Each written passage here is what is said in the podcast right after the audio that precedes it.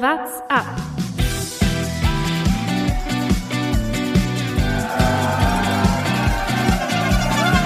Alle rüber, Jattak, alle! Alle rüber! Der Radsport-Podcast. Der Giro ruft, die Klassiker rufen. Es ist Oktober geworden und trotzdem ist die Radsportsaison gerade mal knapp zur Hälfte durch, würde ich sagen. Es ist noch einiges, das vor uns liegt, aber einiges, das auch passiert ist in der vergangenen Woche und darüber wollen wir heute sprechen. Natürlich wie immer mit meinen Kollegen Jonas Bayer Hallo, grüß euch. und Thomas Gerlich. Servus. Mein Name ist Lukas Bergmann und wir sprechen natürlich nicht nur über den äh, Giro, das ist natürlich das äh, dominierende Thema, aber wir müssen natürlich auch über die Klassiker sprechen, die an dieser diesem vergangenen Wochenende und auch in der vergangenen Woche stattgefunden haben. Ich würde sagen, gehen wir es chronologisch durch, oder? Ja, es ist der absolute Wahnsinn. Äh, Ich muss sagen, ich find's krass, dass wir erst vor einer Woche die letzte Folge aufgenommen haben und wie viele Themen es heute schon wieder gibt, über die man eigentlich sprechen muss. Das ist irgendwie verrückt in dieser Saison, wie viel da innerhalb kürzester Zeit passiert, wie viele Themen es dadurch gibt, wie viele Rennen es gibt, was dann auch noch in diesen ganzen Rennen passiert ist, ähm, auf verschiedensten Ebenen, über so viel, was wir diskutieren müssen. Ich, ich freue mich schon. Ja, fangen wir doch äh, ganz vorne an. Bevor es zu Flash Wallon und Lüttich-Bastogne-Lüttich kam, hatten wir ja noch die Bing Bang Tour. Und da ist einer aufgefallen, den wir schon so ein bisschen abgeschrieben hatten, vor allem du, Thomas, nachdem er die Saison noch nicht so ganz aufgefallen ist. Hier war er wieder, Mathieu van der Poel, mit einem ordentlichen Ausrufezeichen, würde ich sagen. Was ein Ritt. Also Ich muss sagen, so ganz langsam fängt der Van der Poel Hype Train bei mir schon wieder an zu rollen. Also das Choo-Choo ist schon, schon ganz leise zu vernehmen. Thomas, du, du springst Ich spring hin und her. Das ist mir, ist mir ganz egal. Bandwagon, den du siehst, einfach hinten drauf, oder? Sicher, ja sicher. Ähm, am beeindruckendsten fand ich, aber bevor wir gleich über seine Ergebnisse sprechen, ähm, ist, dass er danach gesagt hat, finally I have the legs that I want. Also ich habe endlich die Beine, die ich will und er freut sich auf die nächsten Wochen, was man ja, wenn das nicht nur große Töne sind, mal als ordentliche Kampfansage ähm, verstehen kann. Bing Bang Tour, letzte Etappe, 70 Kilometer nahe zu Solo, also sie waren ja dann noch zu zweit und ich glaube, die letzten 50 Kilometer ist er ganz alleine gefahren. Ein beeindruckender äh, Manier das Ding gewonnen, waren jetzt doch auch ein paar ähm, ganz gute Konkurrenten auch mit am Start ähm, und hat dann einen Tag später ja direkt auch noch, ähm, ist er bei Lüttich, Pastor und Lüttich noch, das weiß nicht, ob das klar war, ich glaube, das wurde erst über den Tag ähm, der letzten Etappe Bing Bang Tour kommuniziert, äh, ist er da ja auch noch angetreten bei Lüttich, Pastor und Lüttich und ist da auch immer noch Top 10 gefahren, also er war nicht müde offensichtlich und hat sich dann mit diesem Ritt auf der letzten Etappe der Bing Bang Tour auch noch die Gesamtwertung da geholt.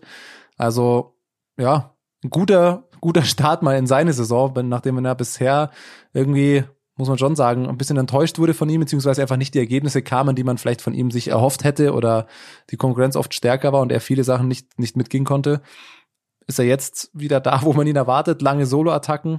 Äh, vielleicht hilft der Name Pool, wenn du, wenn du irgendwie diesen Namen, äh, diesen Teil in deinem Namen hast, vielleicht hilft der für komplett irre Solofahrten. Remco natürlich, der ist auch wieder auf dem Rad. Ähm, Ich bin gespannt, was Wout Pools bald macht. Wenn der, wenn der dieser Reihenfolge folgt, dann können wir von dem auch noch was sehen. Naja, da weiß ich nicht, ob da noch mal was kommt. Schauen wir mal. Aber äh, ich, für mich ist es jetzt nicht so äh, verwunderlich, oder? Was meinst du, Jonas? Wenn man sich äh, Mathieu van der Poels Saisonaufbau anguckt, wird er wahrscheinlich auf diesen Herbst erst ausgelegt sein, weil ihm war klar, okay, er fährt die großen Rundfahrten nicht und jetzt kommen nun mal die Klassiker, die für ihn perfekt ausgelegt sind. Ja, äh, ich glaube, jetzt will er auch in Form sein und jetzt ist er in Form.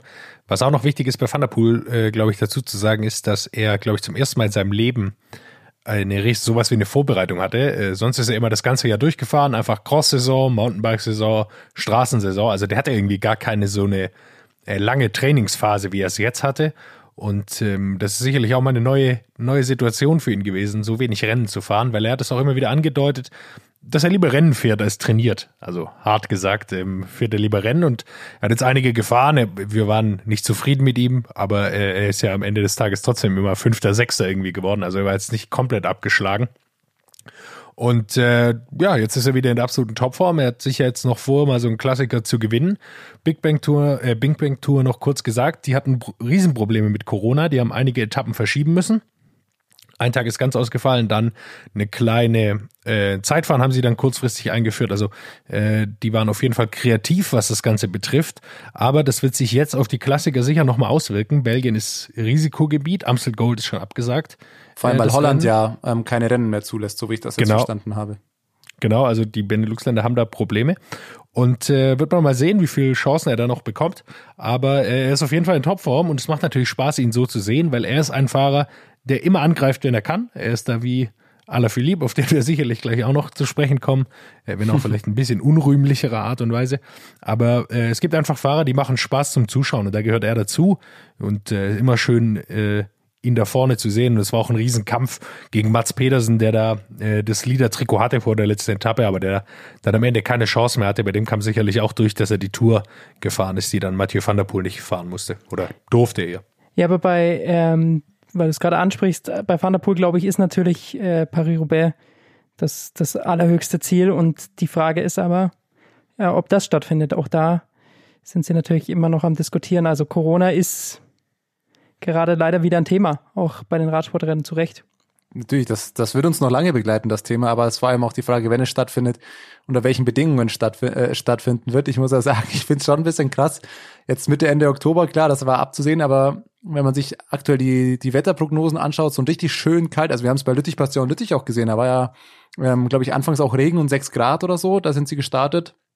Das lässt jetzt für Paris-Roubaix auch, ähm, das ist ja noch ein bisschen bis dahin, glaube ich, noch drei Wochen sind's äh, bis dahin. Also das lässt dem Wetter schon noch ein bisschen Zeit, noch ein bisschen ungemütlicher zu werden. Und allein der Blick, wenn ich euch beide anschaue, Berge schon in Embryonalstellung in seiner Decke auf der Couch eingemurmelt.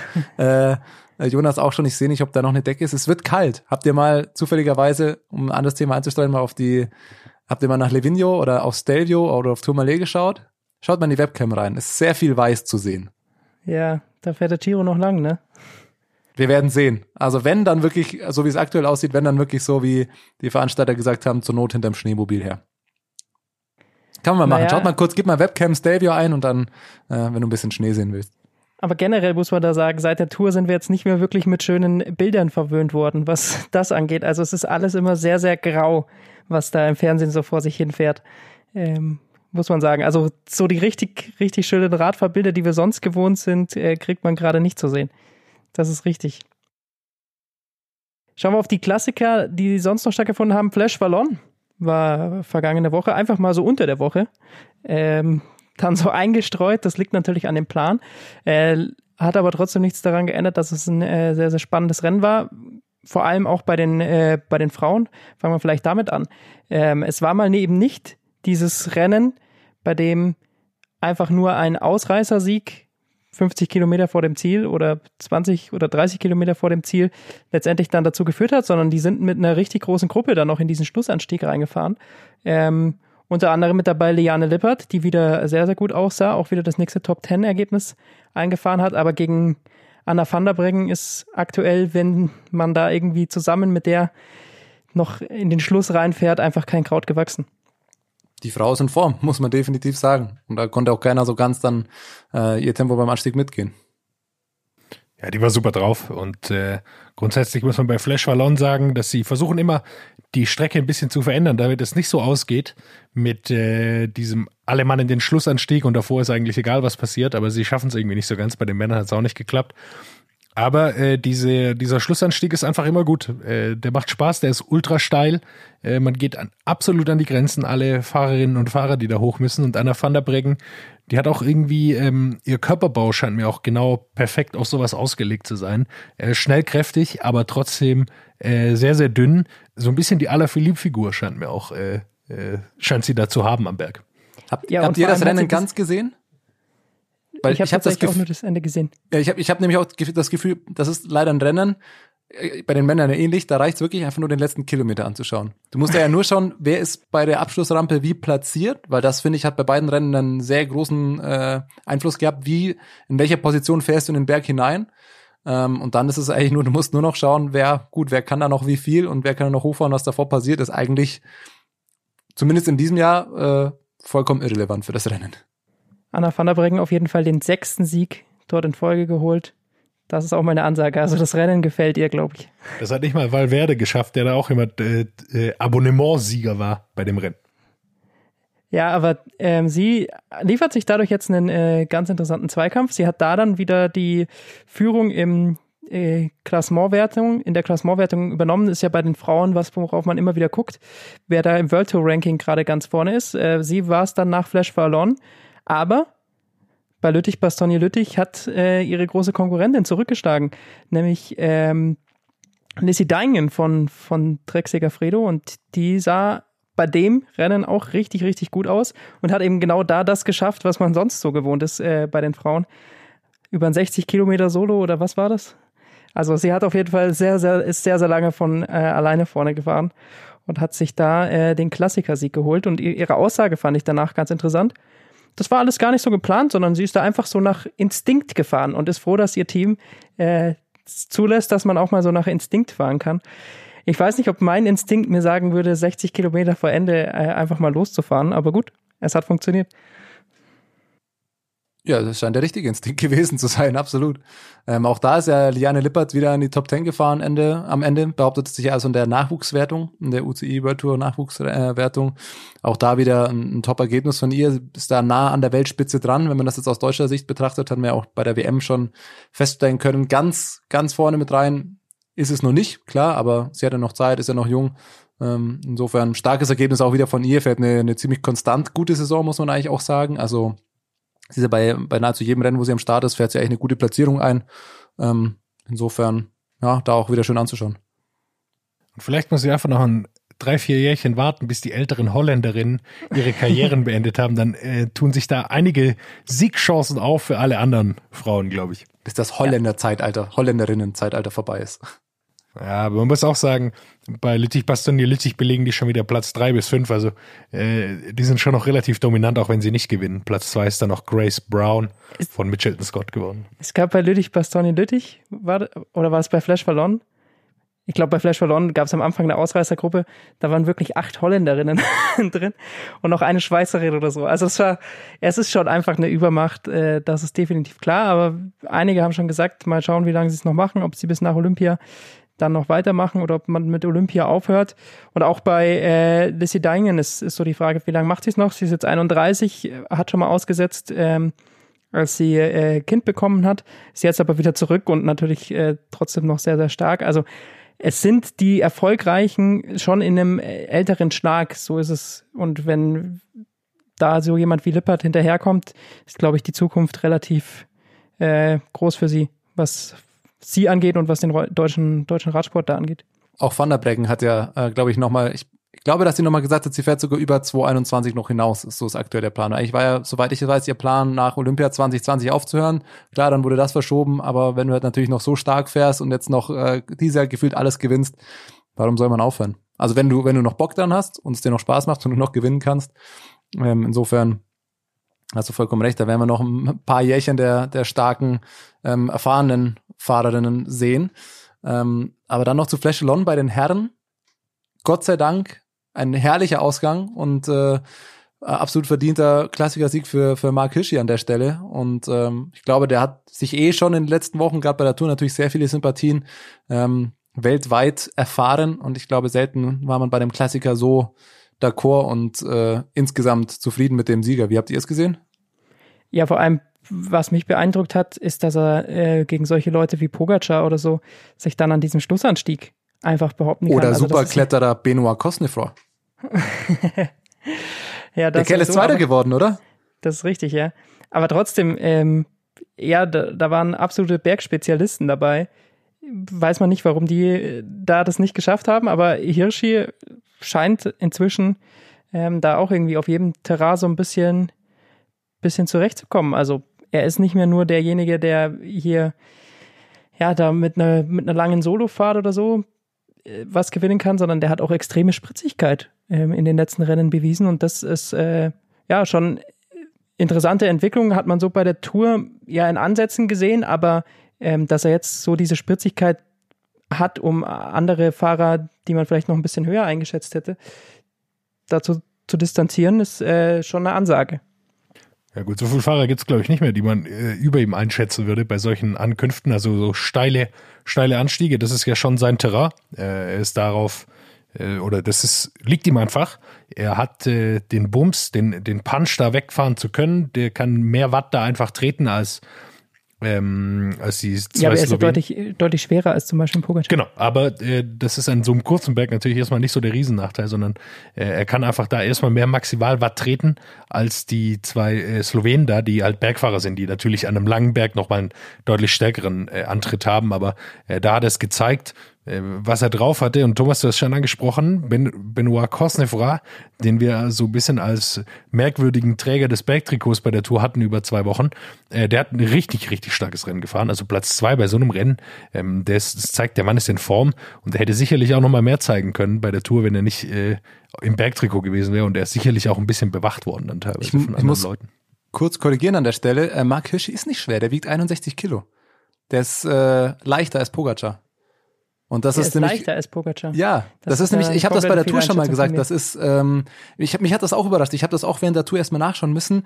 Meine Theorie damals, weil er hat ja, ein, äh, wenn man jetzt über Oberflächlichkeiten spricht, ein relativ markantes Gesicht und irgendwie auch ein so ein kantiges, äh, breites Gesicht. Für mich wirkte der auch immer wie ein, wie ein der ist nahezu äh, vergleichbar von den körperlichen Konstitutionen wie Julian Alaphilippe. Also genau derselbe Typ, sehr leicht, also der ist im unteren 60 Kilo Bereich. Ähm, deswegen ist er da. Pogacar ist, glaube ich, nämlich schon bei äh, schon bei eher Mitte 60. Ähm, deswegen zumindest das, was man über das Internet rausfinden kann. Klar, wir können jetzt da auch keine 100% zuverlässigen Angaben geben, aber Mark Hirschi ist ein unfassbar leichter Fahrer. Also du sprichst von Also- Wikipedia. Angaben. ja, von, keine Ahnung, zwei der Quellen, aber halt natürlich über Google-Suche äh, Marcel Hirschi Weight äh, und dann findet man da Zahlen um die 61, 62 Kilo. Deswegen, ähm, da, das muss man schon nochmal ja sagen. Ich finde auch, man, Leadings. man sieht das nicht, aber der Kerl ist schon unfassbar leicht. Hat jetzt, glaube ich, auch nach ähm, Lüttich, glaube ich, gepostet, dass er jetzt in der Offseason ist, also dass es jetzt für ihn vorbei ist.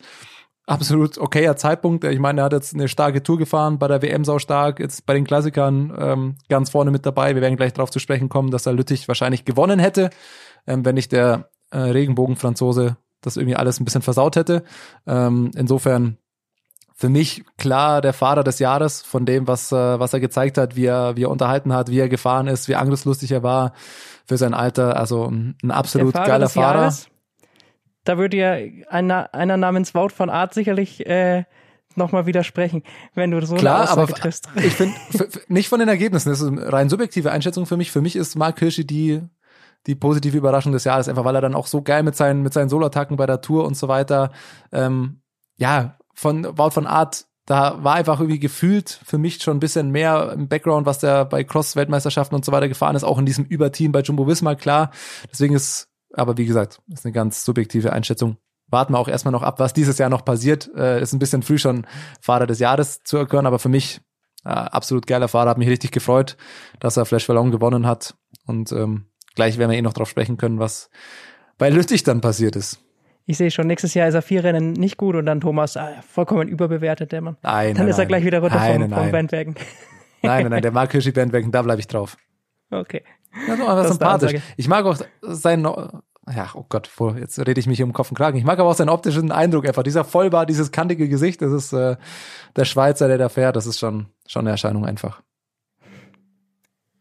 Ja, Ein Fahrer noch Ja? bei Flash Wallon, äh, Dan Martin, der sah mega stark aus, ist dann Fünfter geworden. Der ist aber, Thomas, du hast es vorher schon angesprochen, was Positionen betrifft da im Berg, der ist irgendwie an Position 70 in den Berg reingefahren gefühlt. Äh, der musste erstmal noch an diesem mega steilen Berg 50, 60 Meter nach vorne fahren, um da überhaupt mitfahren zu können. Und ähm, ihr fahrt mehr steile Berge als ich. Also ich glaube, ihr könnt bestätigen, dass an so steilen Bergen 50, 60 äh, Meter nach vorne zu fahren äh, brutal schwierig ist. Und da hilft ja auch kein Windschatten, sondern der musste einfach tiefer gehen. Wird am Ende dann trotzdem Fünfter, was eine richtige Ansage ist. Absolut, aber äh, gut, dass du es nochmal sagst, weil ich finde, da hat man es genau gesehen, wie wichtig die Position ist, wie du bei Flash Wallon in den Berg reinfährst, weil wäre der an anderer Position gewesen, wäre er auf jeden Fall noch in die Top 3 gefahren. Also die Endschnelligkeit und was er da noch gefahren ist, war der stärker als manch anderer und du hast es eben genau bei Hirschi und Kosnefroy gesehen, wenn du schaust, wie die in den Berg reinfahren, die waren in perfekter Position. Also sie waren dann auch natürlich endschnell, klar, sonst äh, wären sie nicht da vorne gelandet, aber ähm, ja, Hirschi hätte auch nicht gewonnen, wenn er äh, da ein bisschen weiter hinten gefahren wäre. Ich glaube, Uran war ja der, der da als erstes mit reingefahren ist. Den hat dann einfach die Kraft verlassen. Ähm, oder war es Uran? Ich glaube schon, ne? Und dann, Ja. ähm, muss man einfach sagen, spielt bei so einem, bei so einer Rampe die Position eine unfassbar wichtige Rolle. Das sind, wie du sagst, 50 Meter einfach entscheidend. Uran ist aber auch äh, für Woods, äh, kann, kann auch sein, dass er für Woods angefahren ist. Äh, der ist dann Dritter geworden, am Ende auch ein super Ergebnis äh, für Michael Woods. Aber äh, da bin ich mir nicht ganz sicher, wie es da getaktet war. Simon Geschke, Platz 10, der fährt eine Wahnsinns äh, wie auch immer man das nennen will. Das sind ja nicht die Kriterien, die man sonst wird, sondern mit Flash One ein sehr, sehr schweres Rennen, äh, super drauf. Er hat die Form, für ganz vorne reicht es immer nicht, aber ähm, er ist wirklich in absoluten Topform und ich kann nur hoffen, dass er äh, schon in Verhandlung ist für nächstes Jahr, weil sein Team ja CCC aufhört. Äh, Vonti Group Goubert übernimmt ja die, äh, die Lizenz, haben auch schon einige Fahrer aus dem Team übernommen und ich hoffe, dass Simon entweder äh, da sagt, ja, zu dem Team will ich vielleicht nicht und ich habe zwei, drei andere Teams in der Hinterhand, wo ich schon hingehen kann. Aber so wie Geschke fährt und auch die Tour schon äh, echt positiv aufgefallen ist, auch bei Lüttich jetzt, äh, wenn wir gleich noch drauf kommen. Ich, also ich kann mir, ich hoffe es natürlich und ich kann es mir auch nicht vorstellen, dass nach dem Jahr, dass der keinen Vertrag mehr bekommt. Und eigentlich musst du jetzt sagen, kannst du aus seiner Sicht vielleicht fast hoffen, dass er noch nicht unterschrieben hat, weil äh, gefühlt steigert er sein, sein Marktwert auch gerade Woche für Woche nochmal. Also der ist in absoluter Bombenform. Ähm, ja, bei Lüttich wäre er am Ende um Platz sechs bis, bis neun wahrscheinlich noch mitgefahren, wenn ihn da nicht der Platten kurz vor Schluss aufgehalten hätte. Also der Mann in den letzten Wochen präsentiert sich sau stark. Ähm, ist natürlich die Frage, wird mir jetzt auch mal interessieren, wie viel das da mit reinspielt, eben die ungewisse Zukunft des Teams und die Vertragssituation. Vielleicht setzt das auch nochmal extra Kräfte frei. Vielleicht war es auch gutes Training während der Corona-Pause. Ähm, woran es liegt, äh, kann ich auch nicht sagen, aber echt, echt starker Eindruck, den er jetzt im, in der zweiten Jahreshälfte oder seit Restart der Saison einfach macht. Dann kommen wir doch zu dem Rennen Lüttich-Bastogne Lüttich. Wenn wir hier schon den Regenbogen-Franzosen angesprochen haben, dann müssen wir natürlich als allererstes über den sprechen. Es waren nicht nur die drei, vier Platten, durch die er aufgefallen ist, sondern dann auch wieder die gute Leistung bis zum Zielsprint. Wie sehr? Gute Leistung dahin. Wie sehr kann man den ersten Auftritt im Weltmeistertrikot bitte verkacken? Auf so vielen Ebenen. Das ist unfassbar. Also ich denke mal, viele Radsportfans werden äh, das Finale schon gesehen haben. Wir rollen das Rennen ja auch gleich wirklich nochmal auf, aber drei Defekte, Probleme an den Schuhen, kann jetzt nicht unbedingt was dazu, klar. Ähm, dann Wildes Gefuchtel mit den Händen. Ja, wirklich. Von vorne bis hinten ein katastrophaler Auftritt. Wir müssen auch gleich noch über das Rad sprechen. Ansonsten werde da vorne versaut für Hirschi und Pogacar. Also für alle, die es noch nicht gesehen haben, es war ja dann eine Fünfergruppe, eine unfassbar prominente. Also Hirschi war ja noch drin. Ähm, Tadej Pogacar, Primoz Roglic, ähm, Mohoric kam da noch angefahren wie ein Wahnsinniger ähm, und die sind da vorne um den, um den Sieg gefahren und dann eröffnet alle Philippia den Sprint, fährt ganz außen und kreuzt dann komplett über die halbe Straße. Also er nicht nur leicht die Linie verlassen, sondern er quert einfach die halbe Straße. Dadurch müssen, ähm, muss Mark Hirschi ausklicken und bremsen und muss auch ausweichen, fährt dadurch Pogacar an die Linie. Also damit schon mal zwei Fahrer, die ich schätze mal, dass die beiden Platz eins und zwei unter sich normalerweise ausgemacht hätten, ähm, waren dadurch raus, fährt dann weiter, es war ja noch nicht klar, fängt an zu jubeln und den klassischen Anfängerfehler, ja, keine Ahnung, einen halben Meter zu früh angefangen zu jubeln. Prima Roglic überholt ihn noch auf der Ziellinie. Es war ein Fotofinish, aber im Foto dann doch halbwegs klar zu sehen, dass Roglic noch vor ihm war.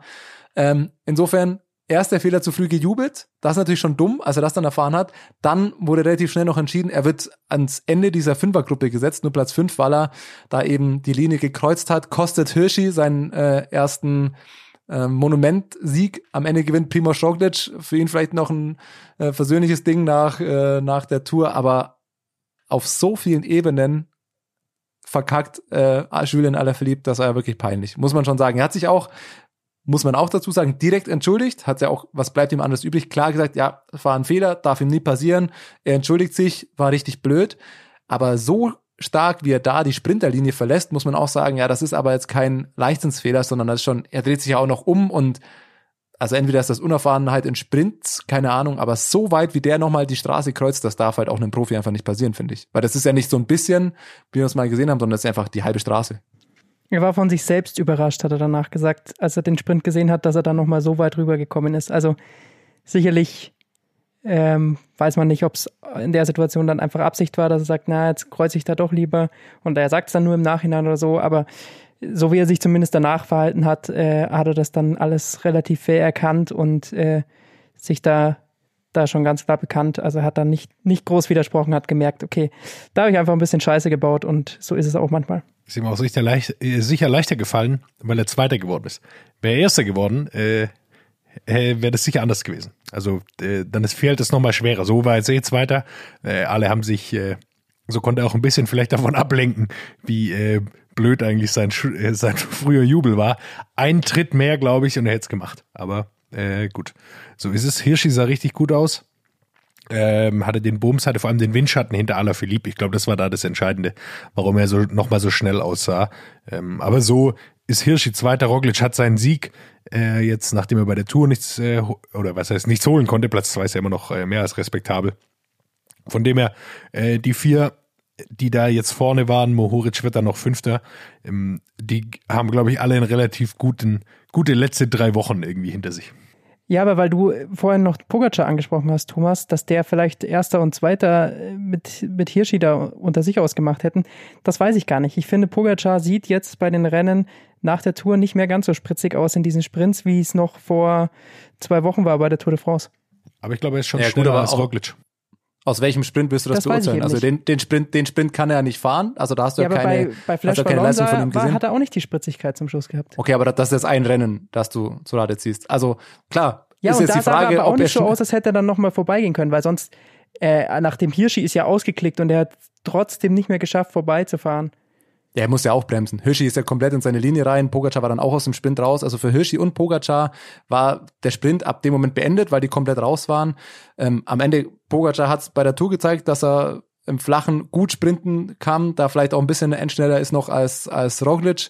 Ähm, ja, das ist jetzt natürlich müßig darüber zu spekulieren, aber auf jeden Fall hat er, hat Alaphilippe da so weit in das Rennen von Hirschi und Pogacar eingegriffen, dass die dann nicht mehr sauber zu Ende fahren konnten und für Pogacar ob das jetzt eins, zwei, drei oder Platz vier geworden wäre, ja, ist natürlich müßig drüber zu diskutieren. Habt ihr, habt ihr das sein Zielfoto gesehen von Pogacar?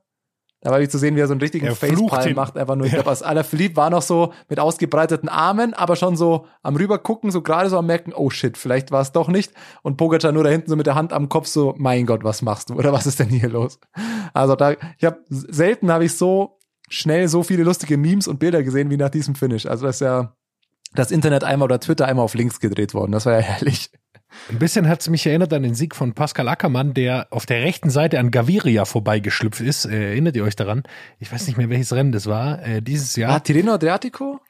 Kann sein, ja, genau. Ähm, als er äh, Gaviria fährt, Die erste Etappe, eigentlich ich, fast ja. ganz auf der rechten Seite und äh, er schaut nur nach links und Ackermann schießt noch mal rechts vorbei und ich glaube, sowas bei Alaphilippe auch. Er merkt, okay, Hirschi äh, kommt auf einmal nicht mehr, Pogacar auch nicht dann denkt er, ja gut, äh, was soll's. Und dann ist natürlich auch nicht damit zu rechnen, dass da äh, Roglic, gut, der ist jetzt nicht so, den, der fällt jetzt auch auf, würde ich jetzt mal sagen, als Person, aber äh, dass der da mal schön noch vorbeigeschlüpft ist. Aber lass uns äh, darauf schauen, noch wie es dazu gekommen ist überhaupt, oder? Dass die fünf da vorne gekommen sind. Die haben nämlich da oben attackiert. Ähm, Alaphilippe hat es nochmal richtig wissen wollen, da oben an der Kuppe. Und dann konnten nicht mehr so viele mitgehen. Die waren es eben. Max Schachmann konnte nicht mehr mitgehen, äh, was äh, sehr schade war. Und wo ich auch noch drauf eingehen will, Simon Geschke war aber in der zweiten Gruppe, die da eben die Verfolger waren, angeführt von Mathieu van der Poel. Und da aus dieser Gruppe hat sich eben, das war eine größere Gruppe, hat sich eben Mohoric nochmal rausgelöst und ähm, ich sag mal so, der hatte ordentlich Druck auf dem Pedal und ist dann auf den letzten zehn Kilometern nochmal die Lücke zugefahren, hat dann versucht, Alter direkt Vater. vorbeizukommen, aber das war Wahnsinn. Also irgendwie, ich glaube, das war ja bei 20 Kilometer noch zu gehen, hat, glaube ich, Van der Poel ja irgendwie versucht, maximale Aerohaltung und Vollgas reinzutreten, irgendwie zuzufahren. Aber man hat irgendwie, dachte ich eigentlich, sieht man, okay, die schaffen es nicht mehr ranzukommen. Und auf einmal war Mohoric da, der da angerast kam wie ein komplett Irrer. Also der hat nochmal richtig Power da irgendwie gefunden und war auch der Einzige, der dann das Loch schließen konnte. Also dem konnte dann auch keiner mehr folgen. Auf einmal war der in dieser in der Spitzengruppe mit drin und dann war dann eben doch nochmal ein kleines Loch zur Gruppe Van der Poel, Kwiatkowski war ja, glaube ich, auch noch mit drin. Also Mohoric hat mich da ja, schon ziemlich überrascht. Ich habe den irgendwie erst kurz vor Schluss dachte mir, hey, wer ist der denn auf einmal? Wie, wie kommt der denn da rein? Ja, Van der Poel wäre wohl gern dann doch noch mitgegangen. Also er hat dann irgendwie gesagt, er hat dann auf einmal seine Beine wiedergefunden nach der, nach der Abfahrt und äh, hat sich da dann ein bisschen geärgert, dass er da nicht mehr mit, mit ran ist. Ähm, am Berg selber hat er gesagt, konnte er nicht mehr mit den anderen mitgehen, da, da war es zu hart, aber danach hat er sich so ein bisschen äh, geärgert, dass er das verpasst hat, diesen, diesen, diese Attacke nochmal von Moritz nach vorne. Denke ich auch und äh, höchst ärgerlich für Simon Geschke, Da lohnt sich für alle, glaube ich, nochmal das Interview von Cycling Magazine anzuschauen. Auf Instagram Live kann man das, glaube ich, noch sehen. Ähm, von eben Bernd Landwehr mit Simon Geschke direkt nach dem Rennen. Der ist da in dieser Gruppe mit eben Van der Poel drin und bekommt dann sechs, sieben Kilometer vor Schluss einfach einen Platten und ist dann raus aus dem Rennen, was natürlich absolut beschissen ist. Also äh, er, wir haben es vorher schon gesagt, er ist so gut drauf, er ist in der absoluten Topform, kann da um Top Ten Platz bei Lüttich Bastogne Lüttich fahren, hat er noch nie geschafft davor und dann kriegst du einen scheiß Platten. Also das ist wirklich das Dümmste, was passieren kann. Das äh, tut einem richtig leid, auch wenn man das Video sieht, äh, wie ja, es ist einfach natürlich sehr, sehr emotional. Das, das haben wegen sowas, wenn man schlechte Beine hat, ist es dann leichter zu verkraften, als wenn, wenn irgendwie dann auf einmal ein Vorderradplatten ist und hast du nie wieder eine Chance, wieder hinzufahren. Vor allem, es war nicht dieses klassische Sportler-Interview, das man kennt, wo man sagt, ja, Mann, ich bin echt enttäuscht und habe mir mehr erhofft und sonst wie, sondern der war wirklich, er hat auch gesagt, ey, enttäuscht ist untertrieben. Er ist, glaube ich, danach, hat er gesagt, in den Bus reingegangen und hat erstmal mit der Faust auf den Sitz geschlagen und alles. Er hat eine Chance für bei einem Monument Top 10 zu fahren, kriegst du nicht so oft. Und er wäre zumindest gerne noch in diese Gruppe um Platz 6 mitgefahren und hätte gerne geschaut, was da geht. Und ja, enorm bitter. Wieder ein so starkes Rennen gefahren, dann einfach mit einem Platten. Das ist einfach Pech. Scheiße gelaufen. Ähm, mir ging es auch so, als ich das Video gesehen habe. Oft sieht man, wie gesagt, so Sportler-Interviews und denkt, ja, echt scheiße gelaufen für den, aber da, boah, das tat echt weh mit anzuschauen, wie, wie geknickt Simon Getschke da war und wie enttäuscht er war. Ähm, bittere Geschichte. Ähm, drücken ihm die Daumen, dass er da irgendwie gut rauskommt aus dem kleinen mentalen Loch und da irgendwie ähm, seine Form weiter behält, weil so wird er, wenn er so weiterfährt, wird es die Chance vielleicht doch nochmal geben. Richtig bitter für CCC. Äh, zum einen natürlich, dass Simon Geschke nicht in die Top 10 fahren kann. Zum anderen, dass Greg van Avermaet sehr, sehr schwer gestürzt. Äh, ich habe immer noch keine News bekommen, wie es jetzt um ihn steht, aber es sah nicht so aus, das könnte jetzt die nächsten Klassiker nochmal fahren und das ist natürlich ein richtig äh, herber Schlag für, für CCC. Greg van Avermaet geht ja in solche Rennen immer als Mitfavorit rein, fällt jetzt aus und äh, da auch gute Besserung. Äh, hat, wohl, hat wohl einen Bänderriss, der Mann. Ähm, und sie gehen davon aus, dass er für die Saison nicht mehr fahren wird. Also sieht nicht gut aus bei, bei dem Mann. Ein? Wort noch zu Lüttich, Passion Lüttich oder wolltest du schon weitermachen, Jonas? Ich wollte schon weitermachen, Thomas, aber wenn du noch ein Wort zu Lüttich hast, dann es steht dir offen. Äh, kleine Quizfrage. Es gab dieses Jahr, wenn ich jetzt nicht falsch recherchiert habe, einen neuen ältesten Debütanten bei Lüttich Passion Lüttich. In welchem Alter? Michael Albersini, 40 Jahre. Dann hättest du meinen übertrumpft. Bist du da richtig, äh, bist du sicher in der Information? Keine Ahnung, ich weiß aber, dass Albersini mitgefahren ist und ich glaube, der, der ist 40. Der hat mal attackiert zwischendrin. Ja, das war sein aber Debütant Rennen. meine ich, der zum ersten Mal das Rennen gefahren ist. Ja, das glaube ich nicht. Nee, weiß ich okay, nicht. Okay, nee, Cameron Worth mit 37 Jahren. Für alle, die das noch im Kopf haben, eigentlich ja Triathlet, ähm, letztes Jahr bei der Ironman WM Fünfter gewesen. Ähm, dieses Jahr nochmal einen Vertrag bei Ineos einfach unterschrieben. Im Nachhinein die bessere Option als Triathlon, wo nichts dieses Jahr stattfindet. Mit 37 Jahren nochmal ähm, bei einem Monument debütieren, lässt Hoffnung für andere. Es geht noch aber was. Ihr hättet gerade den Gesichtsausdruck sehen müssen von Thomas, als er hier die Quizfrage anmoderiert und ich Michael Albersini 40 Jahre sage und Thomas merkt, scheiße, der ist älter. und du kurz ich war wirklich warst.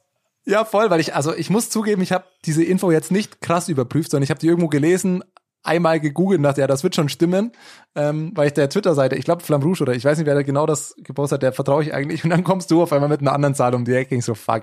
Jetzt, hat, jetzt war meine Info komplett für den Arsch und ich habe mich schön weit aus dem Fenster gelehnt und du einfach aus dem Stehgreif weißt einfach eh wieder mehr. Nein. Al ne, okay. Albersini weiß ich nur, weil er mitgefahren ist. Es war sein letztes Rennen, glaube ich, und der wird jetzt Schweizer Nationaltrainer und er hat noch mal er wollte sich, glaube ich, auch nochmal zeigen äh, ja, ja. für die Kameras. Ist nochmal äh, losgefahren. Äh, Seinen grauen cool. Bart hat er nochmal in die Kamera gehalten. Das wollte ich sagen. Da war schon das ein oder andere graue Haar am Bart, ne? Das war nicht nur das eine oder andere, der ist komplett grau. Aber ähm, ja, äh, sei ihm vergönnt, er hat eine gute Karriere gehabt. Jetzt wird er Schweizer Nationaltrainer. Ähm, so, kann er mal, bef mal bevor wir jetzt zum Giro kommen, wir haben über Alaphilippe gesprochen und die Einleitung zum Giro, wir müssen intervenieren wir müssen stoppen. Es gibt wichtige Themen aus dieser Woche, über die zu sprechen ist. Achtung, Achtung, hier spricht die Polizei. Okay, womit sollen wir anfangen? Ich würde sagen, bleiben wir noch bei Lüttich Bastion Lüttich. Das WM-Rad von Julien Alaphilippe ich glaube, da sind wir nicht ganz einer Meinung wie bei den anderen Themen. Also erstmal, warum wir erstmal stark, Bergi, dass du nochmal hier stundenlang heute in, ins Produktionsstudio gegangen bist für diesen sensationellen Jingle. Großer Fan bin ich schon mal davon. Deswegen, wir mussten das, dieses mir, Thema. gefällt. Klar, wir mussten das ja, wir mussten das jetzt einfach ansprechen, weil diese Woche ist ja styletechnisch aber so viel Katastrophenpotenzial unterwegs gewesen. Wahnsinn. Das WM-Rad von Alaphilippe. Was sagt man dazu? Ich muss sagen, mich überzeugt's nicht. Das sind halt die Regenbogenfarben. Ja, aber so, so komisch wie, wie, wie gefühlt wie so, eine, wie so ein Kind, das sich mit einer Spraydose an dem Rad bisschen ausgetobt hat. Er soll mal bei Petersen schauen. Der Mann hat abgeliefert. Oder seine Radfirma. Das sah richtig gut aus. Ja, Jonas, wir sind einer Meinung. Danke. Genau das Beispiel wollte ich nämlich auch anführen. Petersen, das hat mir letztes Jahr richtig gut gefallen. Das von Schön aller verliebt ist mir ein bisschen zu sehr so, ja, so ein Chamäleon, dass ich nicht ganz entscheiden kann, welche Farbe es annehmen soll. Ich find's gut. Also klar, Ja. das von, von Petersen sah natürlich schöner aus, aber. Dass du als ähm, aller Philipp-Fanboy jetzt das Rad nein. natürlich auch nicht kritisieren kannst. Ja, mal abgesehen davon, äh, finde ich es nicht, ich's nicht so hässlich. Vielleicht hat es mich auch sind Gesamteindruck mit den drei Defekten und aller Philipps Auftritt. Vielleicht war es das auch, das mich nicht ganz das ist überzeugt eher hat. die Katastrophe an diesem Rad. Aber das war schon die, die ganze Tour de France ein Problem gewesen. Also schon langsam, dadurch, dass es nur bei Alaphilippe passiert, muss man sich wirklich fragen, was macht er mit seinem Rad zum Rennen? Das ist wirklich Wahnsinn. Er ist auch ein Showman, muss man dazu sagen. Also wenn er hinten ein Problem hat, dann fährt er nicht einfach hin und lässt sein Problem schnell lösen, sondern dann fuchtelt er noch mal wild rum und äh, brüllt irgendjemanden an oder sowas. Das macht er schon ganz gerne. Also der, der macht nicht in aller Ruhe da jetzt hier seinen technischen Wechsel, sondern dann wechselt er natürlich seinen Schuh auf dem Rad und winkt wild mit seinem äh, kaputten Schuh rum und so. Äh, das sieht man bei Da muss, auch, da muss auch jede Kamera sehen, dass Alaphilippe gerade irgendwie ein Problem hat dann. Ne? ja, dann, absolut. bevor wir zum großen äh, Konfliktthema kommen, noch das Zeitfahrrad von Filippo Ganna, das er als Weltmeister bekommen hat. Ähm, ich finde es ja optisch absolut mega geil. Also ich glaube, für sowas wird das Wort pornös erfunden. Gold. Also es sieht optisch komplett geil aus. Allerdings, warum Gold? Das muss ich sagen, das goldene Rad ist doch Finde ich eigentlich zum dem Olympiasieger unfassbar vorbehalten. hässlich. Unfassbar hässlich. Das Wirklich? Rad. Ja, furchtbar. Ich finde das genial. Also wenn ich einen TT haben wollte, ich würde sofort nehmen. Und er hat die Farbe von äh, meinem Lieblingsfahrer Greg van Avermaet geklaut. Ja, das, der WM, Olympiasieger hat das goldene Rad und seinen goldenen Helm. Man kann darüber denken, was man will, aber man erkennt immer Greg van Avermaet und ihm gebührt das goldene Rad und ich glaube, er hat sogar immer seine goldene Brille noch auf, deshalb. Ja, vielleicht hat mich bei Gunner auch einfach nur das Rad um. Kettenblatt so überzeugt. 60er Kettenblatt. Ja, Gute das war aber Nacht. auch auf die, das war auf die Etappe gemünzt, glaube ich auch, dass, dass er sowas 60, sich 11 die Übersetzung. Ciao. So, und dann kommen wir zu dem Thema, das, keine Ahnung, das ist mittlerweile ja schon wieder ein paar Tage alt. Äh, Ich glaube, das ganze Internet hat eh schon alle Meinungen dazu belüftet. Ähm, Education First hat ein neues Teamkit für den Giro d'Italia. Und für mich ist es die modische Katastrophe schlechthin. Ich finde es absolut beschissen, muss ich wirklich sagen. Ähm, es ist ja, ich schätze mal, alle haben es eh schon gesehen, googelt einfach Education First Trikot. Bunt, wild, das ist ja mit irgendeiner Skateboard-Firma. Es ist der Versuch, anders zu sein, den ich ja durchaus honoriere, mal was Neues wagen, aber das ist ja so übers Ziel hinausgeschossen. Also das Rad, finde ich, lässt sich sogar noch anschauen mit dieser Ente drauf. Ich weiß nicht, ob das Donald Duck oder einfach irgendeine Ente darstellen soll. Ich glaube, das, Das Rad- Skateboardfirma. Das Rad finde ich noch ganz cool, muss ich gestehen. Aber das Trikot ist für mich, bah, mit Arjo Dessert der braunen Hose auf einer Katastrophenstufe. Wirklich, das allerletzte. Ich finde es eine absolute Katastrophe. Da ist Arthur sehr, wirklich sehr, sehr hübsch dagegen. Es erinnert mich so ein bisschen, wie wenn Sportvereine versuchen, äh, während dem Oktoberfest dann so ein Wiesentrikot oder sowas rauszubringen und das anzuziehen. Ungefähr so, damit kann man es vergleichen. Ist auch so. Ja, aber mehr so ein Karnevalstrikot. Ja, genau, so rot-weiß kariert.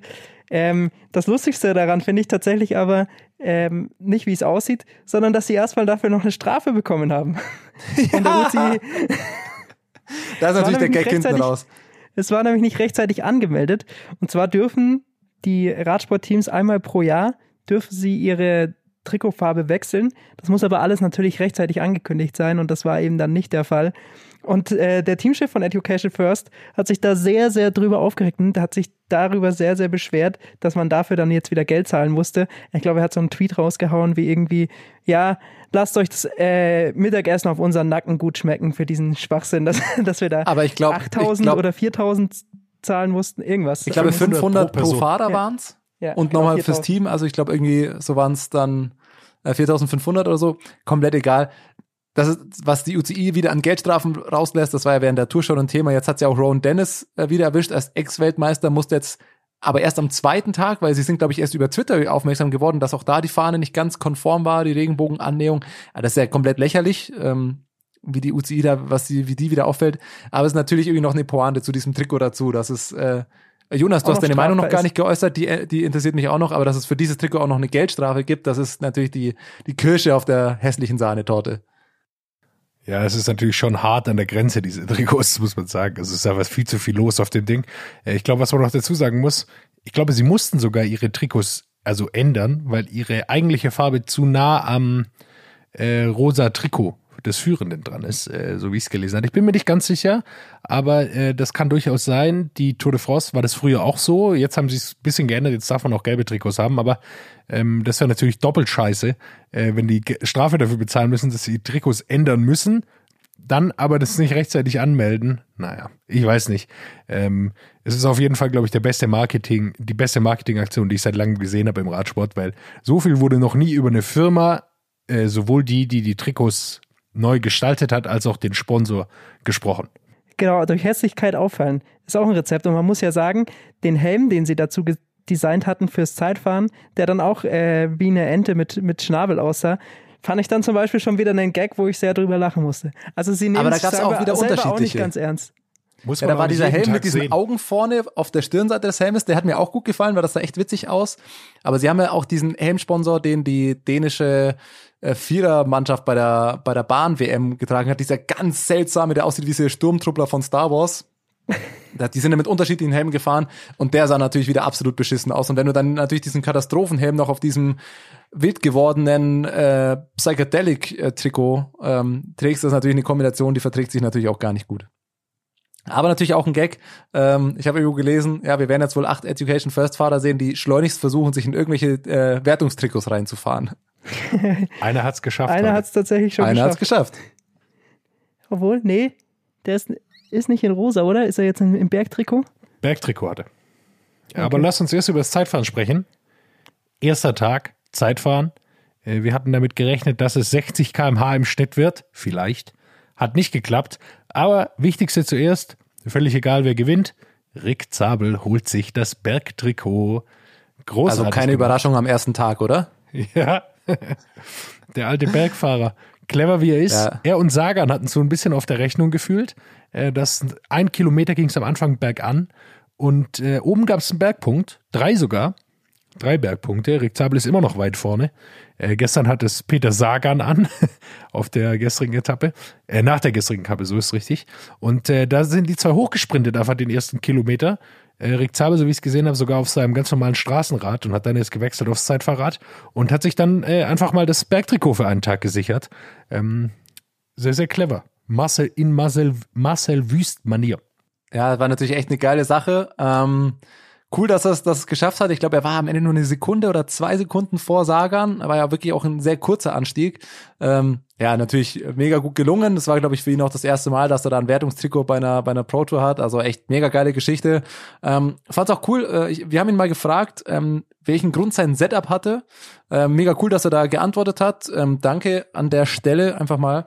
Ähm, weil ich fand spannend, er ist ja mit einem Straßenrad gefahren, also normalem Rennrad. Anders als Sagan, der hat ja, glaube ich, von Anfang an das Zeitfahrrad gefahren. Und Zabel hatte aber trotzdem das Rennrad mit einer Scheibe hinten drin. Und das hat mich verwundert. Und da habe ich ihn gefragt, was das für einen Grund hatte.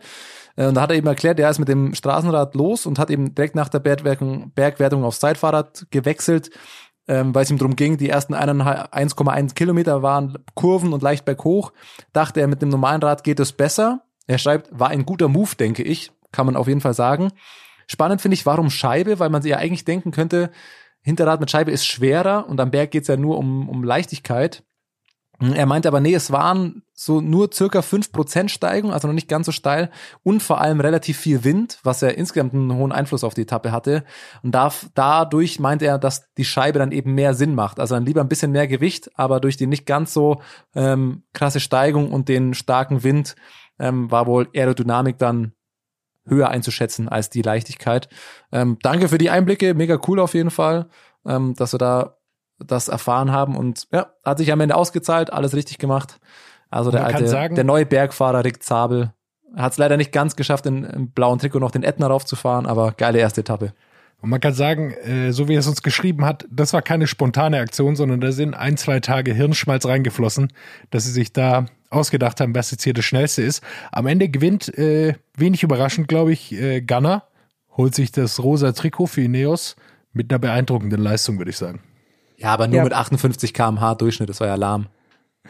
Dafür, dass es bergab ging, hätte ich tatsächlich noch erwartet, dass mehr ging, aber äh, da, durch das Wetter und so weiter, glaube ich, ähm, sind die alle ein bisschen vorsichtig gefahren. Das haben auch äh, viele gesagt, ja, da konnte man jetzt auch nicht alles riskieren auf der ersten Etappe. Da muss man natürlich ein bisschen vorsichtiger sein, dass man da nicht stürzt. Einen hat's erwischt, leider. Mehrere hat's erwischt, aber Ja, einen, einen ganz großen Namen, äh, Miguel Angel Lopez, ähm, ist da schon rausgeflogen.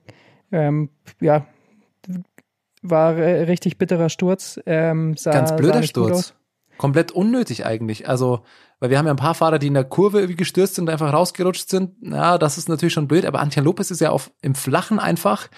äh, ich- Irgendwie, ich glaube, er war da nicht auf, auf dem Auflieger, sondern hat am normalen Griffen und hatte, glaube ich, eine Hand weg und dann kam irgendwie so eine, eine kleine Bodenwelle oder irgendwie so, ihm hat kurz das, das Vorderrad so minimal angelupft und dann hat er dermaßen die Balance verloren, dass er eigentlich aus dieser relativ unspektakulären Situation dermaßen in diesen Zaun gekracht ist, äh, dass er gleich ins Krankenhaus gefahren werden musste. Hat Gott sei Dank keine, keine schlimmeren Verletzungen, aber der Sturz sah echt schon blöd aus und muss man auch sagen, irgendwie auch echt unglücklich und beziehungsweise Fahrerfehler, dass du aus der Ebene dann so krass ohne Not, ohne Bedrängnis in den Zaun reinkrachst, ist natürlich echt scheiße gelaufen. Damit auf beiden Grand Tours dieses Jahr auf der ersten Etappe gestürzt. Ich glaube, da kamen zwei Dinge zusammen. Thomas, du hast ein Zeitverrat, du weißt es selber, wie wackelig das überhaupt zu lenken ist, weil man ja doch das Gewicht sehr weit vorne hat. Und es war unfassbar starker Wind. Und ich glaube, die zwei Sachen kommen zusammen, ihn hebt's kurz ein bisschen ab, vielleicht kommt in dem Moment noch ein bisschen mehr Wind, der von der Seite angreift. Und dann Zusammenspiel mit seinem, mit dieser unsicheren Position auf dem Zeitfahrrad, dann erwischt ihn so übel. Äh, Wir haben gesehen, wie stark es gewindet hat. Rowan Dennis hat sich gar nicht getraut, auf dem Auflieger zu fahren, sondern der musste an der Seite greifen, weil ihn so stark von der Seite angegriffen hat, der Wind. Man muss sich vorstellen, es war eine sehr, sehr lange Gerade durch die Stadt und immer wenn natürlich, wenn eine Kreuzung kam, hat da der Wind reingepfiffen und die Fahrer danach haben auch gesagt, bei Kurven wusste man nicht, von wo kommt der Wind. Es war wie Lotterie. Und mit diesen Zeitfahrrädern ist es unglaublich viel Angriffsfläche von der Seite. Da kannst du dich schon richtig zur Seite drücken. Hat man auch bei Fahrern gesehen, die fahren. Auf einmal fahren sie vier Meter nach links oder vier Meter nach rechts. Ja, Ron Dennis musste da auch richtig viel ausgleichen immer wieder. Ne? Hat man gesehen, immer wieder äh, nach rechts oder nach links lenken, um den Windeinfluss da auszugleichen. Und dann sind aber, dann hat sich aber, glaube ich, es war auch mit der Wind, dadurch, du hattest ja ein enorm langes Fenster, glaube ich, von vier Stunden, wo natürlich Fahrer losgefahren sind, muss man natürlich auch sagen, sind sehr unterschiedliche Startvoraussetzungen und du hast ja noch nicht keine keine, kein GZ, dass du sagst, okay, die, die ähnlich im GZ sind, starten auch unter ähnlichen Bedingungen. Und ich hatte den Eindruck, dass ein später Start nicht unbedingt ein Vorteil war, weil äh, alle großen Namen, die eher hinten gestartet sind, haben ganz schön verloren. Glaube ich, Nibali und äh, Fuglsang, glaube ich, über eine Minute da geschluckt. Ähm, Kreuzweig 1,20. Kreuzberg auch 1,20.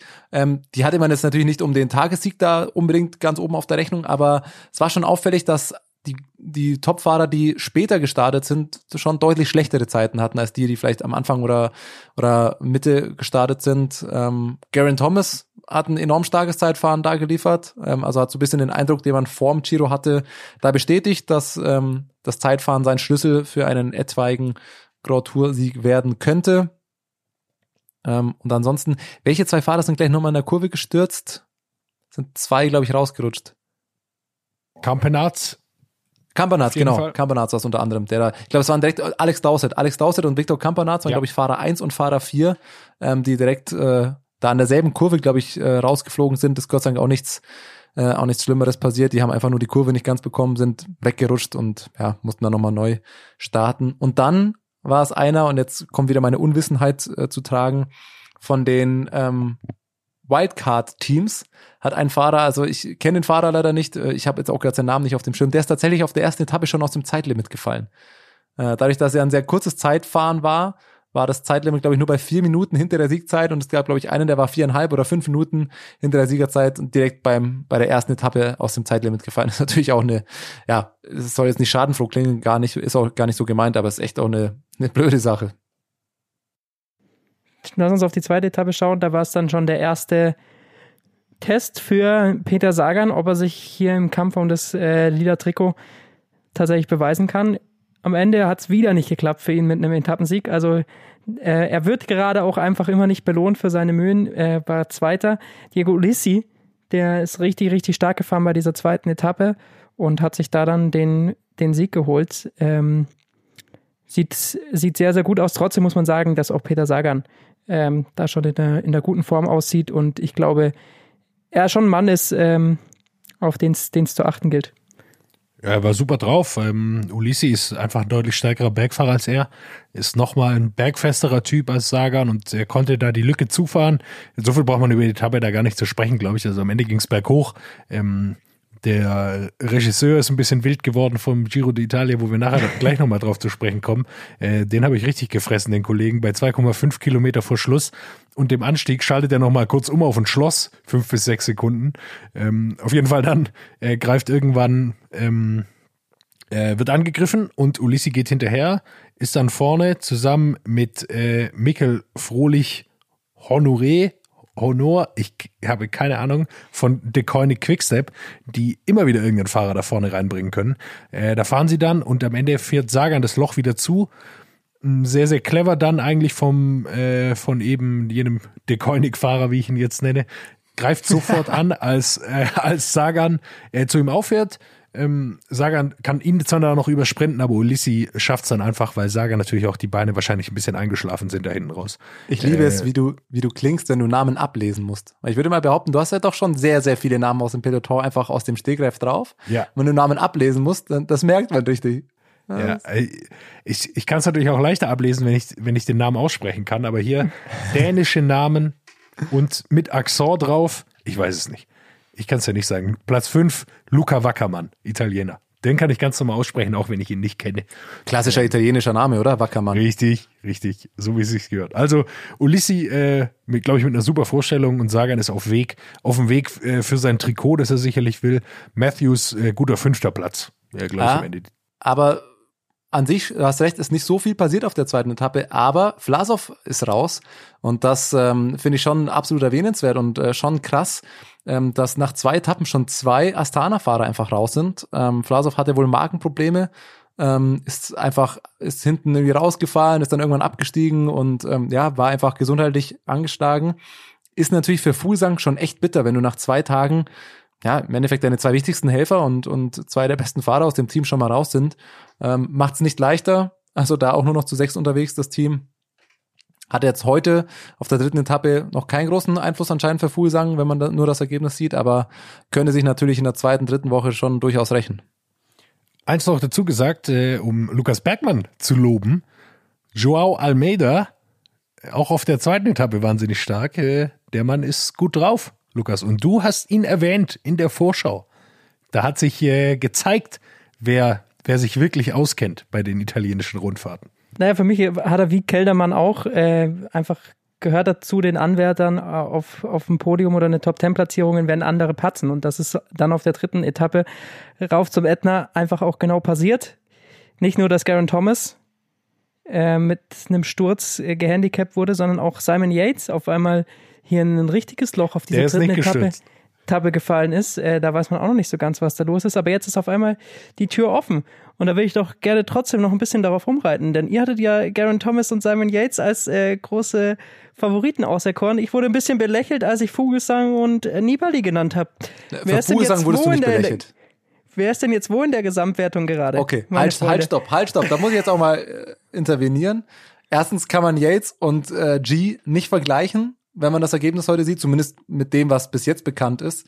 Ähm, ich weiß, du hast dein, dein, der erste Satz, dass ich hab's euch hier, der, der ist schon, den, den wolltest du schon sagen. Soweit ist es noch nicht, sind erst drei Etappen durch.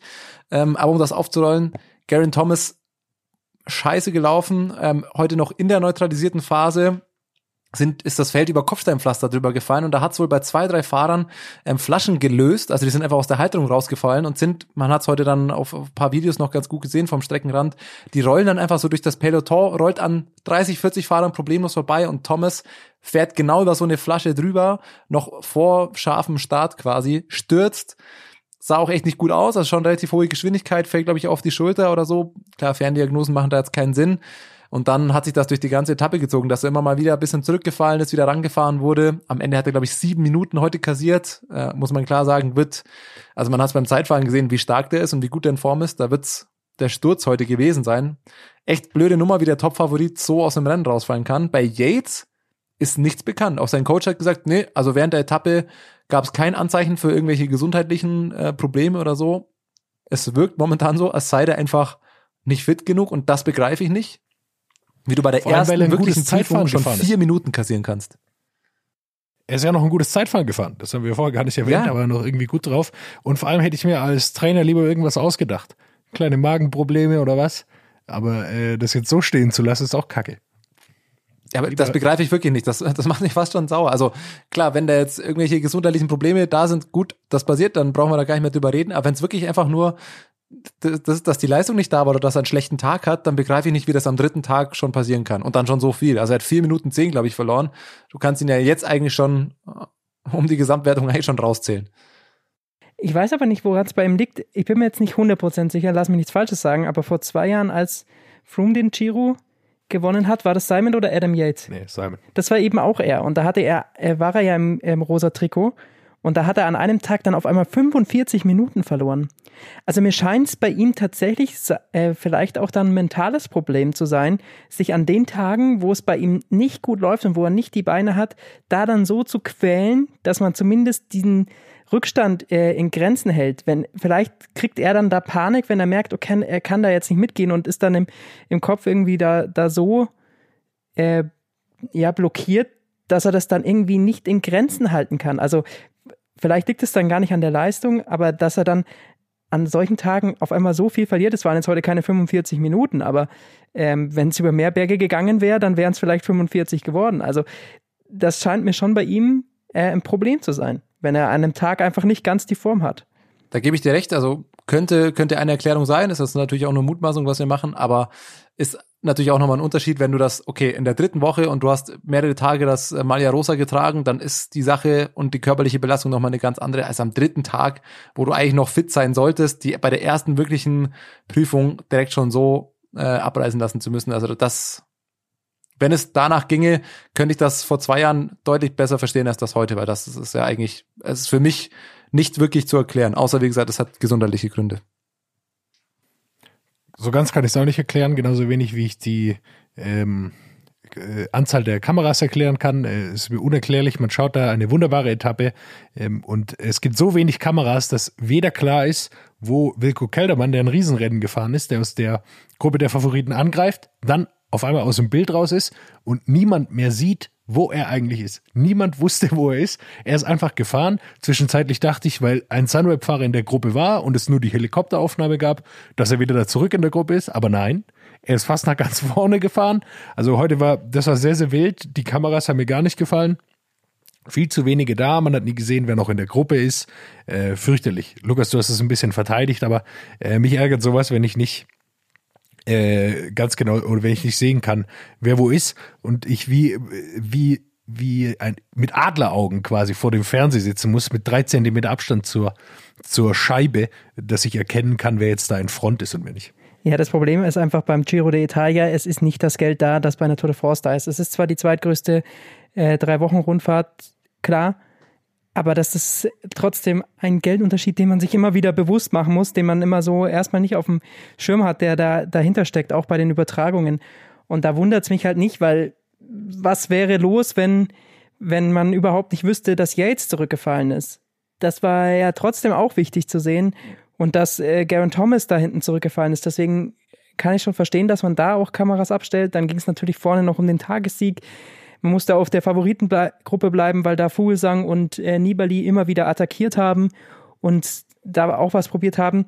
Klar, das ist dann natürlich äh, schon sehr, sehr bitter, dass sie so jemanden wie Wilko Keldermann scheinbar nicht so einschätzen, dass der gefährlich für die Gesamtwertung werden könnte, wo ich da anderer Meinung bin und so wie er heute gefahren ist und wie er aussah, äh, hat er das definitiv bestätigt. Ja, ich glaube, das nächste Mal wird auch Wilko Keldermann äh, vielleicht länger im Bild sein. Da werden sie ihn nicht mehr ganz so unterschätzen, so wie er jetzt in der Gesamtwertung liegt. Aber, aber da liegt's ja dann nicht nur am Geld. Also wenn die Kameras nicht da gewesen wären, okay, wir haben ja alle so Nee, aber normalerweise ein paar bei der, bei der Tour hast du halt noch eine Kamera mehr. Oder ja, zwei. aber du hattest ja da die. Kameras, du hast ja auf äh, Garen Thomas und auf Yates hast du ja eine abgestellt. Also dann sehe ich eher so, gut, zeige kurz, dass die raus sind, dass die abreißen lassen haben und dann löst das über die Grafik unten, wo du siehst, okay, der hat jetzt zwei, der hat drei, der hat vier Minuten, das ist dann egal. Du hast es schon gesehen als Zuschauer, dass der rausfällt, dass der vorne nicht mehr mitfährt und dann lass das Motorrad aber vorfahren, weil du willst den Tagessieg sehen. Weil dann, dann hat jeder Den Zuschauer hat das hat man ja gesehen. Den Ja, oder Tagessieg ja Kelderman. gesehen. Aber du willst ja vorne das Rennen sehen und für das Rennen waren zwei Kameras bei zwei Fahrern, die auf den Rennausgang aber absolut gar keinen Einfluss mehr hatten, wo es dann nur noch darum geht, okay, wie viel kassiert er? Aber also mir als Zuschauer reicht das, wenn ich das am Ende dann sehe. Ich sehe, Yates fällt raus, wären das zwei, wären das drei, wären das fünf Minuten, keine Ahnung. Sehe ich unten in der Grafik, aber im Bild will ich das Entscheidende für das Rennen sehen und das haben die Kameras nicht aufgelöst. Und da muss man schon sagen, beim Giro d'Italia, was ist mit euren Zusammenfassungen los? Ich muss ja gerade gestehen, ich bin ja gerade im Urlaub und kann die, die Rennen nicht ganz sehen. Ich Wieder muss mich auf Urlaub. Zusammenfassungen teilweise verlassen. Ähm, das hat die Tour wunderbar hinbekommen. Da waren am Abend schöne drei bis fünf Minuten Highlights. Klar sieht man jetzt da nicht wirklich den Rennverlauf, aber schön mit einem Live-Call hier mal drin und so weiter. Am ersten Tag Giro d'Italia, zehn Minuten Zusammenfassung auf Russisch. Nee, das war Eurosport, um Gottes Willen. Eurosport hat das auf Russisch, hat dann erst einen Tag später dann irgendwie die noch auf Englisch hochgeladen. Und der Giro d'Italia macht da was ganz Weirdes. Ihr kennt das aus dem Fernsehen so ein bisschen, die Bilder des Tages. Die kommen bei einer Fernsehsendung ganz am Ende, sind so 30 bis 60 Sekunden ganz schnell geschnitten, so immer ein, zwei Sekunden und dann Schnitt und dann eigentlich, das sollen Emotionen, da sollen nur noch starke Bilder sein. Aber so machen Damit die ihre ganzen die Zusammenfassungen. Ja, genau. Das, Das ist der Abschluss was. einer TV-Sendung. Da zeigt der Regisseur nochmal hier, guck mal, was ich für tolle Bilder heute gemacht habe und ciao, Zuschauer, schön war's, ciao. Und da bei der Giro auf YouTube, die laden auf ihrem offiziellen Kanal so zwei Minuten lang, aber nur Schnitt, Schnitt, Schnitt, Schnitt. Und der Kommentator versucht irgendwas darüber zu erklären. Du siehst nichts. Es wird aus dem Rennen gar nichts klar. Es ist viel zu, es ist eine absolute Katastrophe. Also wie das, und du siehst auch in den Kommentaren, da wird ordentlich geschimpft, wie man das als Highlights oder als Zusammenfassung hochladen kann. Äh, Das ist mir absolut schleierhaft. Also genug gerantet, glaube ich, über den Giro, was sie da so machen. Lukas, du hast sicherlich ein paar Punkte eingebracht, die, den, die die entlasten, so will ich es mal sagen. Ich will nur noch mal eins sagen. Zu einem Zeitpunkt war ein Motorrad und der Helikopter auf Simon Yates gerichtet, der vier Minuten hinter den Favoriten ge- rumgegondelt ist. Und da muss ich sagen, nein, danke. Bitte zeigt mir vorne, wer da ist. Ich will eine Kamera vor dem Favoriten und hinter den Favoriten, damit ich sehen kann, wer hinten äh, sich schon schwer tut und abfällt. Aber lass uns auf das Sportliche schauen. Am Ende sahen Vogelsang sehr gut aus, Nibali sehr gut aus, alle, die du hier äh, genannt hast, Lukas, äh, um dir nochmal auf äh, die Schulter zu klopfen. Ähm, und äh, die sind in der Gruppe angekommen. Vorne hat ein Ecuadorianer gewonnen, eben von Education First, mit äh, diesem merkwürdigen Trikot, was doppelt merkwürdig ist, weil es diesen Look hat, plus die Farben Ecuadors. Ja, das ist auch das Nationaltrikot. Dann äh, trotzdem noch irgendwo diese komische Ente da mit drauf hat. hat mich auch sehr gewundert. Aber jetzt äh, fährt er erstmal in Blau. Ich glaube, da sehen wir ihn dann äh, nicht als Ente. Er ist nämlich jetzt äh, führender im Berg, in der Bergwertung, äh, Jonathan Chaichedo Jonathan- heißt er. Taichedo. Und ähm, der ist nicht nur Erster im, im Bergtrikot, sondern auch zeitgleich mit äh, Joao Almeida äh, Führender in der Gesamtwertung. Ich glaube, trotzdem auf ihn braucht man jetzt, äh, was die weitere Gesamtwertung angeht, noch nicht so viel Rücksicht nehmen. Aber Joao Almeida hat äh, da vorne schon recht, äh, recht guten Vorsprung, ist jetzt knapp eine halbe Minute vor Peo Bilbao. äh, Pello Bilbao. Und den möchte ich auf jeden Fall ansprechen, weil der sah heute doch recht gut aus, wie er da mit den Favoriten mitgefahren ist und wird, glaube ich, so ein bisschen auch noch unterschätzt. Ja, den hat auch überhaupt niemand auf dem Schirm, genauso wie äh, Wilko Keldermann. Ähm, aber der ist jetzt da vorne reingefahren. Ein bisschen die Taktik äh, wohl von denen, aber gut, äh, jetzt ist er da. Joao Almeida eben von Deconic Quickstep, die schaffen es auch mal, Leute da vorne unterzubringen. Und ähm, jetzt haben wir da erstmal so ein kleines Gesamtklassement so ein bisschen zusammen. Nach dem ersten Berg, Keldermann auf vier, Harm van Hoek von Lotto Sudal, der ist heute Dritter geworden, noch nie von diesem Mann gehört. Ist aber auch da erst, äh, hat auch erst am Schlussberg attackiert, sah Richtig. auch gut aus. Auch sehr, sehr guter Mann. Also der Giro wird für uns, glaube ich, noch einige Überraschungen sorgen. Domenico Pozzovivo zum Beispiel kann wieder mitfahren, der alte kleine Mann aus Italien. Ich möchte aber nochmal auf den Sieger der Etappe hinweisen. Thomas, du hast ja auch selbst in deinen schnell geschnittenen Bildern sicherlich einige Fahrpositionen von diesem Mann gesehen. Und ich will das sagen, das ist nicht sonderlich, äh, sieht nicht nach einer bequemen Fahrweise aus. Ich habe es noch gar nicht gesehen. Erklär mal. Oder ich, das ist mir Ja. noch nicht aufgefallen heute. Also der ist sehr, sehr klein, glaube ich, das kann man sagen, als Fahrer. Ähm, und ich glaube, sein, es gab kein klein genuges Rad für ihn. Das heißt, es sieht so aus, er hat immer seine Hände komplett ausgestreckt, um nach vorne zu, nach vorne zu kommen an seinen Lenker. Also sieht einfach aus, als sei sein Rad zu groß. Du hast ein Bild in unsere Gruppe geschickt von Michael Scher, bei dem es so aussieht, als sei das Rad zu klein. Hier ist es genau Aber der ist mit dem umgekehrt. Kinderfahrrad gefahren.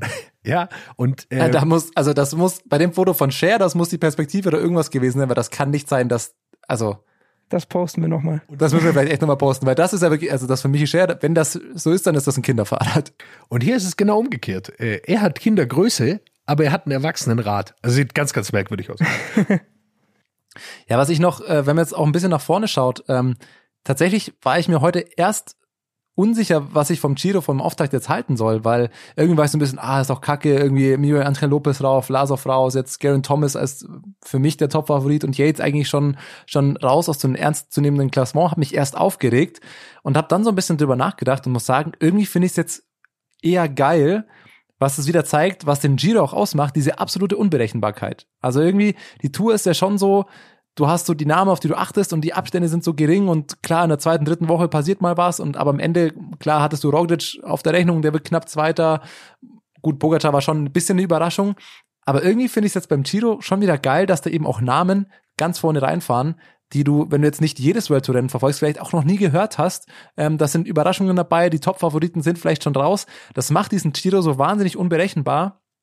Und ich muss sagen, aus dem jetzigen Kreis der bekannten Favoriten, wie ich es jetzt mal nenne, um, vielleicht Rafael Maika, Steven Kruiswijk, Fuglsang, Nibali, die da alle so in der Range von 20, 30 Sekunden Unterschied ist, und auch den Namen, die vorne, Keldermann äh, oder Almeida, die da vorne drin sind, ich habe absolut keine Ahnung, wie das die nächsten Wochen weitergeht. Und das macht's eigentlich schon wieder geil und spannend, ähm, dass du da jetzt keinen klaren Favoriten so wirklich hast. Oder seht ihr es anders? Nee, definitiv. Das ist ja das Schöne am Giro. Und das Vor allem dieses Jahr. Also das muss man auch nochmal dazu sagen. Es sind einfach äh, deutlich weniger äh, Favoriten dabei. Die zwei größten Favoriten sind jetzt auch noch zurückgefallen. Das heißt, äh, wir haben jetzt die Situation, ähm, dass so ein komplett offenes Feld ist. Nibali hat sich gefangen. Er hat keine gute Vorbereitung gefahren, ist jetzt aber in Form. Äh, Lukas hat es uns vorher gesagt, äh, wir wollten ihm nicht glauben, aber so ist es jetzt. Äh, damit müssen wir zwei leben, Thomas äh, dass wir ihm nicht glauben wollten. Aber er ist in Form. Fulsang sieht gut aus. Mal sehen, wie lange er es schafft. Er tut sich immer wieder schwer bei drei Wochen, drei Wochen Rundfahrten. Aber dieses Jahr scheint mir die Chance zu sein für ihn. Und wie du es gesagt hast, also man kann es einfach nicht sagen. Joao, äh, äh, Joao Almeida kann ich überhaupt nicht einschätzen, wie er auf drei Wochen funktioniert. Ähm, ähm, also es ist äh, Keldermann auch nicht Ja. so wirklich. Also es sind einfach sehr, sehr viele Fragezeichen für die, für die nächsten Tage. Es gibt kein Team, das, das äh, äh, irgendwas kontrollieren könnte. Also Astana war irgendwie, glaube ich, das stärkste Team. Die haben jetzt ihre zwei der drei stärksten Fahrer verloren. Also ähm, ja, Und man muss tatsächlich sagen, wir werden auch diese Woche, glaube ich, noch nicht so viele Antworten bekommen. Also wir haben zwar am Wochenende dann nochmal äh, ein paar bergige Etappen, aber so richtig zur Sache geht's erst Ende der zweiten Woche. Da kommt dann nochmal das Zeitfahren und eine Bergankunft und dann halt in der letzten Woche mit diesen ganz vielen Bergen. Also eigentlich sind so die ersten zwei Wochen fürs Gesamtklassement noch nicht sehr aussagekräftig. Das war jetzt der Ätna heute, aber äh, ansonsten haben wir jetzt hier nur so einzelne Etappen, ähm, wo man mal drauf gucken, gucken sollte, aber so wirklich, äh, ja, so wirklich einen Richtungsweiser fürs Gesamtklassement gibt's dann erst Ende der zweiten Woche, glaube ich. Und die dritte Woche, die dann komplett spektakulär wird. Ja, Aber da werden wir sowieso. wahrscheinlich die nächsten Folgen noch näher drauf eingehen. Das Gute ist ja, ähm, jetzt haben wir so viel besprochen, bis zu unserer nächsten Folge sind es wieder sechs Giro-Etappen. Wenn das so weitergeht, was auf den ersten drei passiert ist, dann sieht das aber nächste Woche ja schon wieder komplett anders aus. Bin mal gespannt, über wen wir dann sprechen müssen.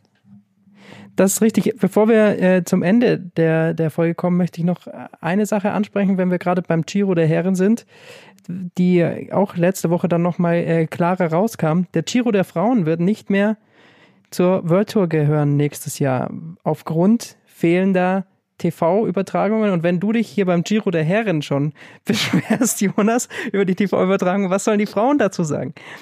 Auf jeden Fall jetzt nicht mehr World Tour, der Giro Rosa. Was, was ist eure Meinung dazu? Ist das die richtige Marschroute oder ja, macht man dann nicht nur das Rennen, das bisher am prestigeträchtigsten war und vielleicht mit die größte Aufmerksamkeit noch hatte, noch mehr kaputt?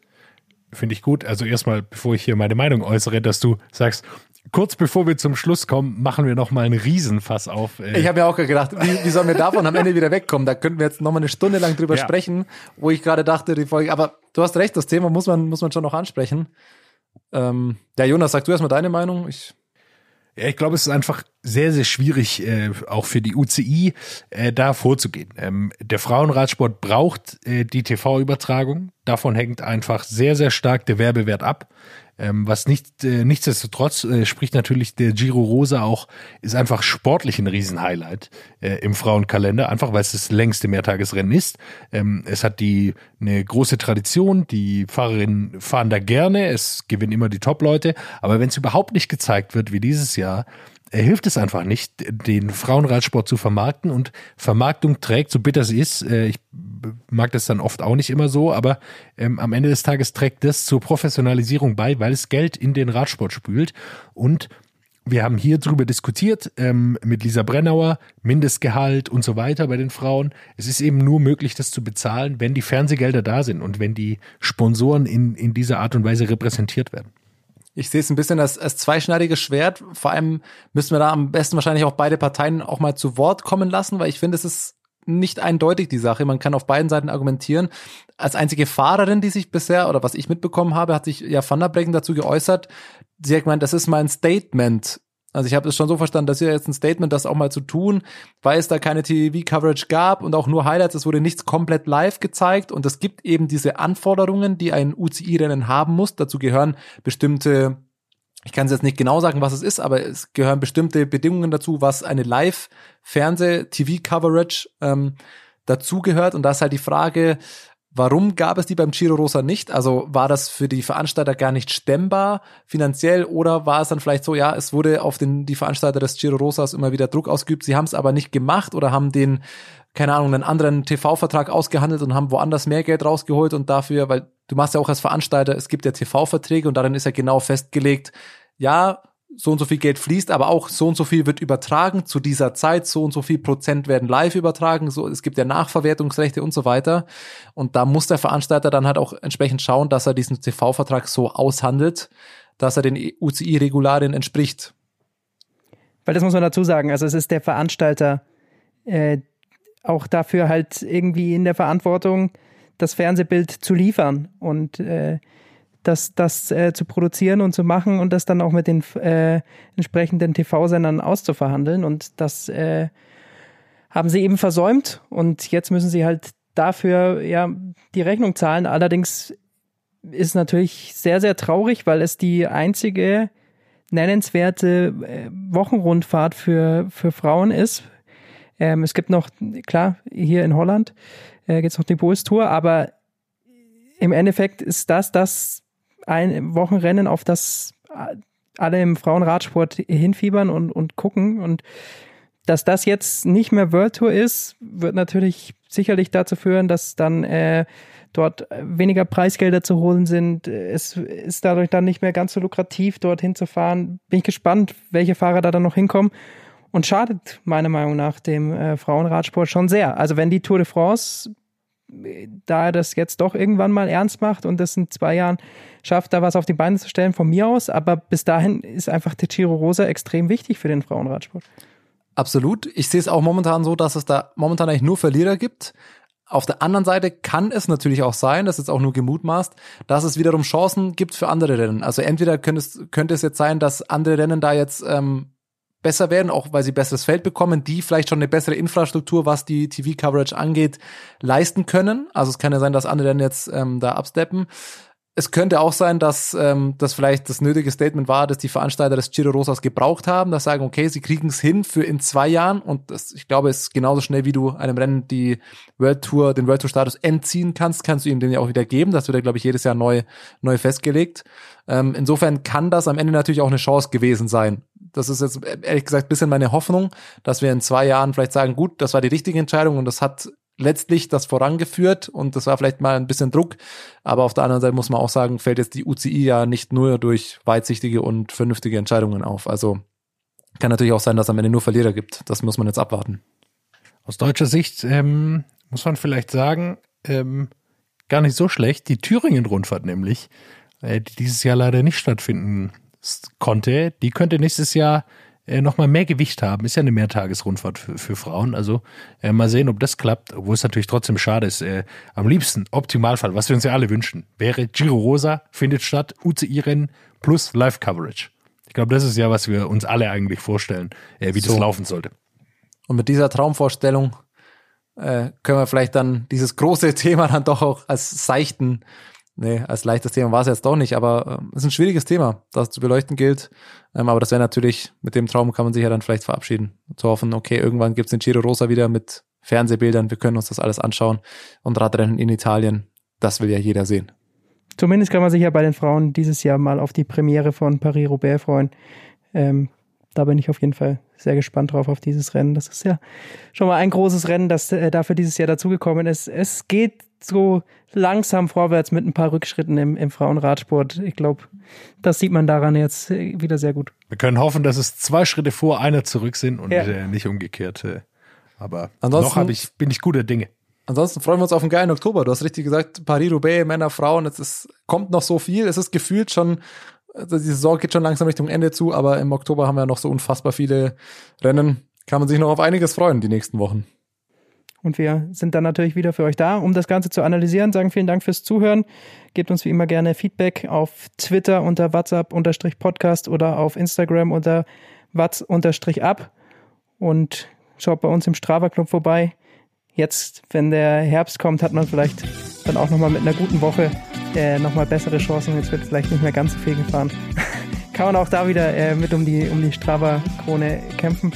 Ansonsten hören wir uns nächste Woche. What's up? Der Radsport-Podcast.